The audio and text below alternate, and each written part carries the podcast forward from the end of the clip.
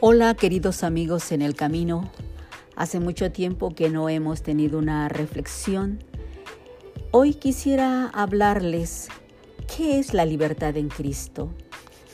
Hace unos cuatro meses he estado experimentando lo que una persona debería de experimentar, la libertad y no el ser esclavo o estar este, subyugado por otro. Cuando las personas son vulnerables, cuando las personas son sordomudas, ¿quién las puede ayudar? Todo mundo las explota, nadie les hace caso, las manipulan, le hacen vivir una vida realmente miserable porque viven de ellos, los exprimen y es lamentablemente triste. La libertad es un deseo humano básico por lo que es imperante.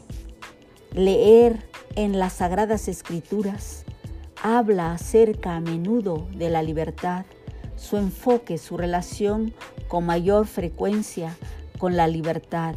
Es verdad, la libertad espiritual que una persona puede experimentar en Cristo. Primero, la libertad en Cristo que se ve en contraste con la esclavitud del pecado. Romanos 6, 20 al 23. Cuando ustedes eran esclavos del pecado, estaban libres del dominio de la justicia. De la justicia. ¿Qué fruto cosechabas entonces? Cosas que ahora los avergüenza, que producen a la muerte, pero ahora que has sido liberado del pecado y se han puesto al servicio de Dios, cosechan la santidad que conduce a la vida eterna, porque la paga del pecado es muerte, mientras que la dádiva de Dios es la vida eterna en Cristo Jesús, Señor nuestro. En otras palabras, el pecado esclaviza a las personas a la muerte espiritual y a la eternidad apartados de Dios.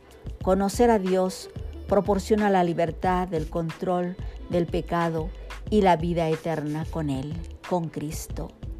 En segundo lugar, la libertad en Cristo se ve como la única forma verdadera de libertad porque proporciona una libertad duradera más allá de esta vida.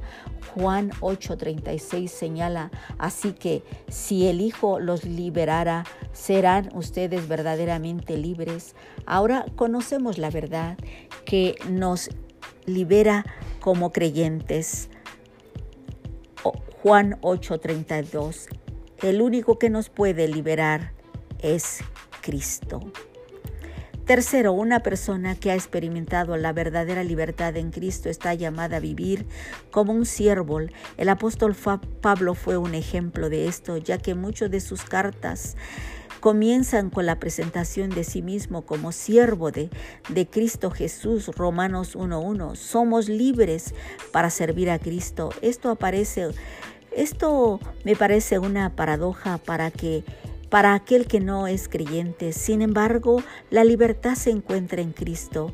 Le da al creyente el deseo de vivir para Cristo como un siervo. Esta actitud refleja la actitud mostrada por Jesús mismo durante su tiempo en la tierra. Juan 13 del 1 al 20 y Filipenses 2, 5 al 11.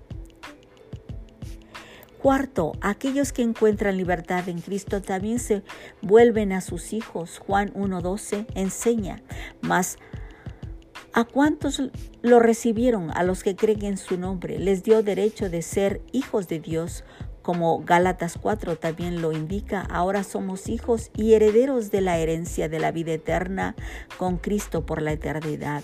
Sin embargo, esta libertad no significa que el pecado se elimine por completo. Pablo habla de su lucha constante con el pecado, Romanos 7, 15 al 20, pero también notó que él es, el pecado ya nos lo controla, Romanos 6 del 1 al 2. Él era ahora una persona que buscaba vivir una vida transformada a causa de su vida nueva en Cristo.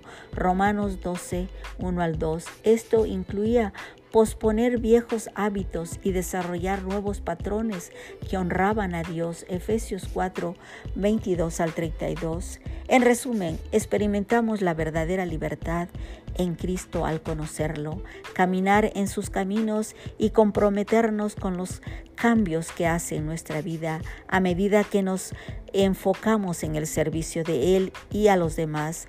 Esta libertad trasciende a la libertad, a las libertades humanas deseadas en este mundo, proporcionando paz en esta vida y libertad con Cristo para siempre. Pero nuevamente quiero enfatizar, hay gente vulnerable, hay gente que no puede recibir esta libertad como los sordomudos. Y yo quisiera que ustedes oraran por aquellos gentes vulnerables como los sordomudos que necesitan también escuchar del Evangelio. Oremos para que Dios abra sus oídos y abra sus cuerdas vocales y empiecen a oír y hablar para glorificar su nombre. Bueno, hasta aquí les dejo esta pequeña reflexión y que el chalón de Dios siempre esté en sus vidas a todos los amigos en el camino y hasta pronto.